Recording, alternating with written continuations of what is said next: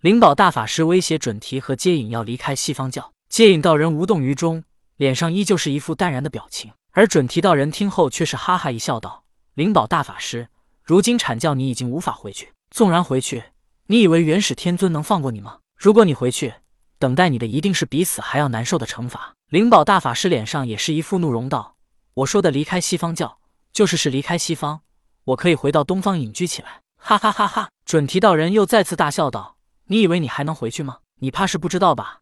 那渡厄真人在东西方之间的必经之路上建造了一座道观。”而且，就算元始天尊肯放过你，不会惩罚你。可是你以为渡厄真人能放过你吗？当准提和接引得知渡厄真人在东西方必经之路上建造了一座道观之后，他们十分生气。渡厄真人此举，这是直接扼住了他们的咽喉。西方教想要东传，必须经过他。准提道人当时就想去对付渡厄真人，可是接引道人阻住了他。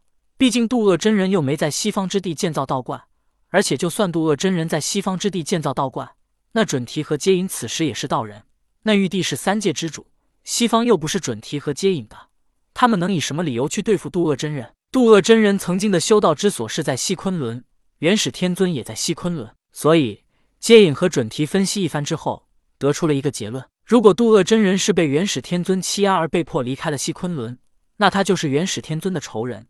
他来到东西方之间，不仅是阻拦了西方教东传，也阻拦了东方道教西传，所以。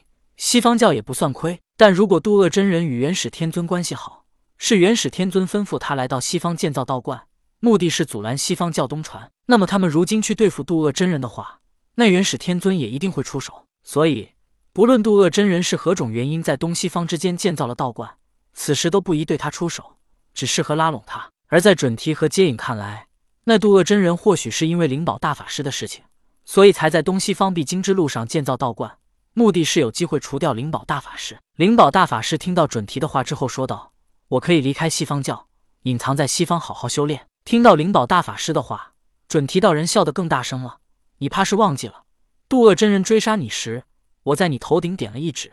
你现在修炼的可是我西方教功法，你离开了我的指点，想要成道，那是痴人说梦。而且，你就算离开西方教，在西方隐藏，若被渡恶真人发现，他绝对不会再让你有逃脱的机会。”我我我灵宝大法师气得说不出话，最后大袖一甩，无奈的离去了。灵宝大法师去找准提与接引诉苦时，长耳定光仙已经发现了。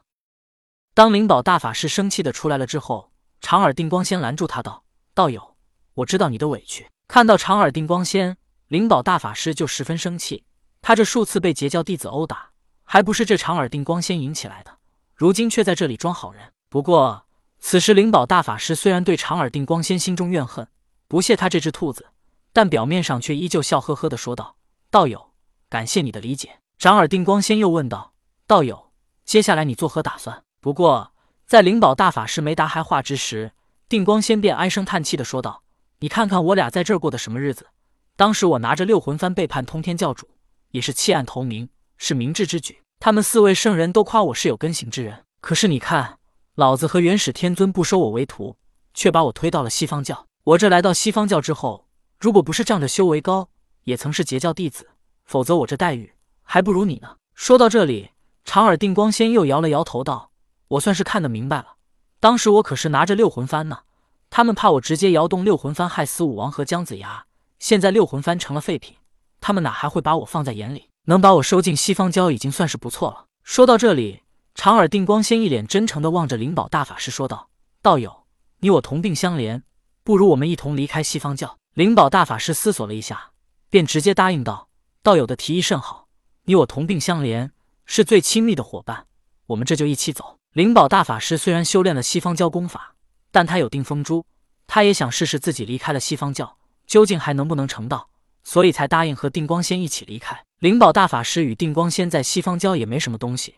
平日的衣服之类都装在乾坤袋里，也没什么好收拾的。他们说走就走。定光仙与灵宝大法师出了西方教，灵宝大法师欲驾云而行，可是定光仙一把抓住他，在他刚踏上云之前，把他拉到了地面上。定光仙心中暗恨，如果不是为了利用灵宝大法师，就他现在想驾云逃走的这个举动，真是傻子他妈给傻开门，傻到家了。怪不得他会被渡恶真人追杀到西方教。定光仙对灵宝大法师说道：“道友，你傻呀？”我们现在是逃走，逃走！你现在如果驾云飞到高空之上，那就太显眼了，会告诉所有人我们逃走了。所以，我们不能驾云，而是要依靠双腿行走。”灵宝大法师听后尴尬的说道：“道友说的对，是我大意了。”于是，逃走的二人不敢驾云，也不敢低空飞行，只是靠双腿向前走着。虽然二人是靠双腿行走，可他们自身拥有法力，看似双腿在行走，其实也是在依靠法力，所以他们并不会感觉到累。如此行走了两日之后，他们来到一处树木茂密的林中。定光仙对灵宝大法师说道：“道友，你看这山林里树木多么茂盛。”我们隐藏其中，定然不会有人发现。等我们的道成了之后再出山，如何？灵宝大法师也正有此意。他们是逃命，不是享福来了，所以点点头之后，他们二人便一起进入了山林之中。童天自从与奎牛一家分别之后，便在山林中前行。不过山林中人迹罕至，也没什么道路，只是他就这么一直朝着西方的方向前进。